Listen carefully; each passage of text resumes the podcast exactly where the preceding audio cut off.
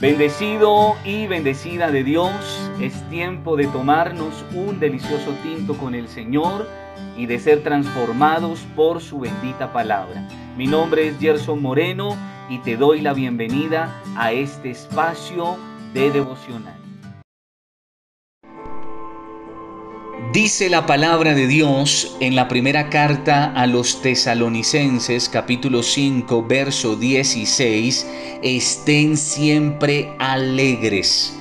Por eso el título de mi mensaje en esta oportunidad lleva por nombre Siempre alegres, siempre alegres. El apóstol Pablo fue uno de los hombres de Dios en la Biblia que supo mantener la fe, la esperanza y el optimismo en los momentos de adversidad. Por eso, ¿quién mejor que Él para darle a la iglesia de su momento como a la iglesia de nuestro momento este consejo tan sabio y tan oportuno. Pero para dar unos ejemplos de esto encontramos en varias de sus cartas, estando en prisión y atravesando por distintas situaciones adversas, declaraciones como las que encontramos en Filipenses capítulo 4, verso 11 al 13. Filipenses capítulo 4, verso 11 al 13 dice la palabra, no digo esto porque esté necesitado, pues he aprendido a estar satisfecho en cualquier situación en que me encuentre. Sé lo que es vivir en la pobreza y lo que es vivir en la abundancia. He aprendido a vivir en toda y cada una de las circunstancias, tanto a quedar saciado como a pasar hambre, a tener de sobra como a sufrir escasez. Todo lo puedo en Cristo que me fortalece. Pero atención a lo que le escribió Pablo a Filemón, estando Pablo en una prisión romana. Filemón capítulo 1, verso 22. Filemón capítulo 1, verso 22, dice la palabra, además de eso, prepárame alojamiento, porque espero que Dios les conceda el tenerme otra vez con ustedes en respuesta a sus oraciones. ¿En qué situación se encontraba Pablo? Se encontraba como prisionero en Roma pero en una actitud de fe, de esperanza y de optimismo, él escribe esta carta a Filemón declarando que muy pronto estaría con ellos en coinonía, compartiendo juntos otra vez. ¿Cómo se veía Pablo en ese momento? ¿Como un prisionero? No, él ya se veía en ese momento libre. Libre. Él creía que su prisión tendría una fecha de vencimiento. Por eso la carta a Filemón no es solo una carta de perdón, creo que es una carta de optimismo. Y es que en medio de la adversidad no debemos perder el optimismo y la alegría. Debemos añadirle a nuestra fe esperanza. Y a la esperanza debemos añadirle también optimismo. Dice la palabra de Dios en la primera carta a los Corintios capítulo 13, verso 13, ahora pues permanecen estas tres virtudes, la fe, la esperanza y el amor, pero la más excelente de ellas es el amor. Yo me quiero detener por un momento en las dos primeras virtudes, la fe y la esperanza. Y es que la fe se trata de creer, de confiar en el caso nuestro, en el Señor Jesucristo, en nuestro Dios. La esperanza es el estado de ánimo en el que nos presenta como posible aquello que deseamos quien tiene esperanza confía en conseguir lo que desea, cree que ha de suceder lo que espera. Es lo que yo llamo esperar con confianza. En el caso nuestro, esperamos que Dios nos provea a todas nuestras necesidades, pero también que cumpla lo que nos ha prometido. Pero debemos añadirle a estas dos virtudes el optimismo.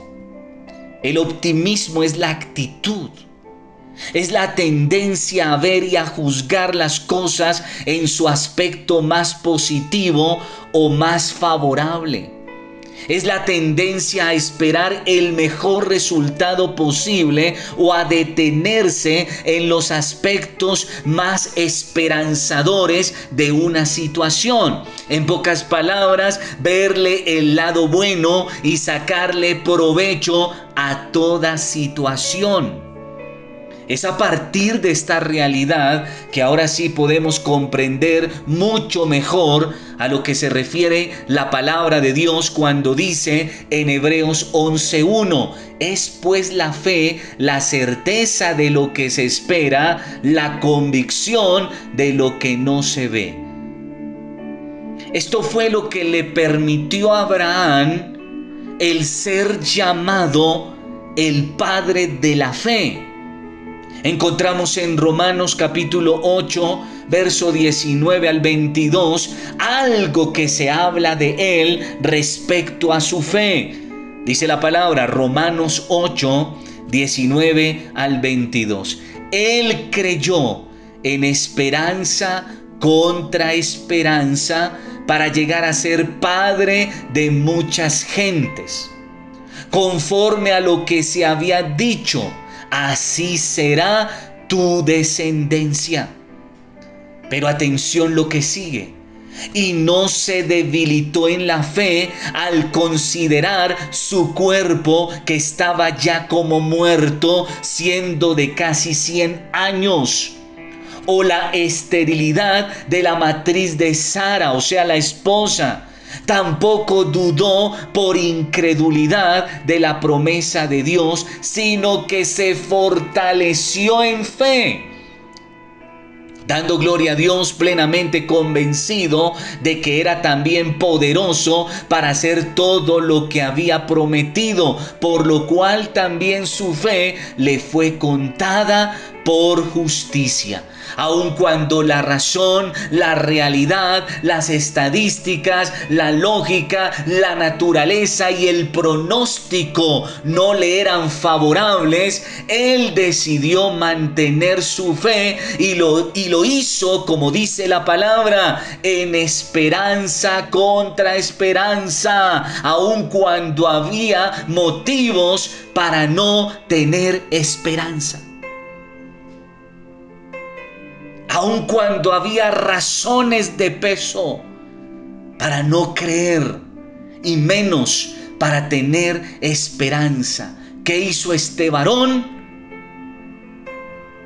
Se fortaleció en su fe. Se fortaleció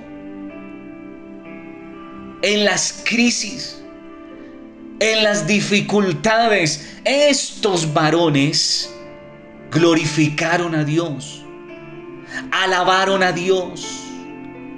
Sus bocas declararon vida donde había muerte.